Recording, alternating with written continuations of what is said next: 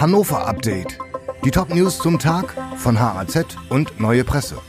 Dienstag, der 10. Oktober. Rund 400 Menschen bei Solidemo für Israel. Auf dem Steintorplatz in Hannover City haben am Montagabend etwa 400 Menschen aus Solidarität zu Israel demonstriert. Niedersachsens Innenministerin Daniela Behrens, SPD, versicherte als Rednerin, eine Ausbreitung des Terrors der Hamas und des Judenhasses werden wir nicht zulassen. Westschnellweg ab Mittwoch nachts gesperrt. Die Sanierung des Westschnellwegs in Hannover geht weiter und bringt neue Beeinträchtigungen für den Straßenverkehr. Ab Mittwoch, 11. Oktober, wird deshalb der Bereich zwischen Deisterkreisel und Herrenhausen in wechselnden Abschnitten eine Woche lang nachts jeweils von 19 Uhr bis 5.30 Uhr am nächsten Morgen gesperrt. Tagsüber bleibt die B6 frei befahrbar.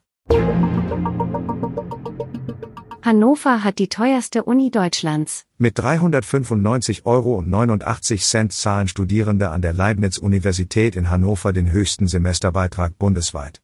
Es ist nicht die einzige finanzielle Hürde, auch die Wohnungssituation ist angespannt.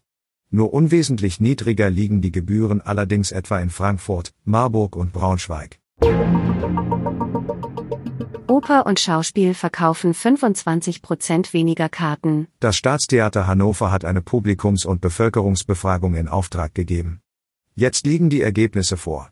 Von der Spielzeiteröffnung im Jahr 2022 bis zum 31. Januar 2023 wurden 50.000 Tickets weniger verkauft als im Vergleichszeitraum vor der Corona-Pandemie.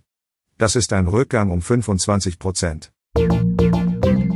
Dieses Hannover-Update wurde maschinell vertont. Der Autor der Texte ist Volker Wiedersheim.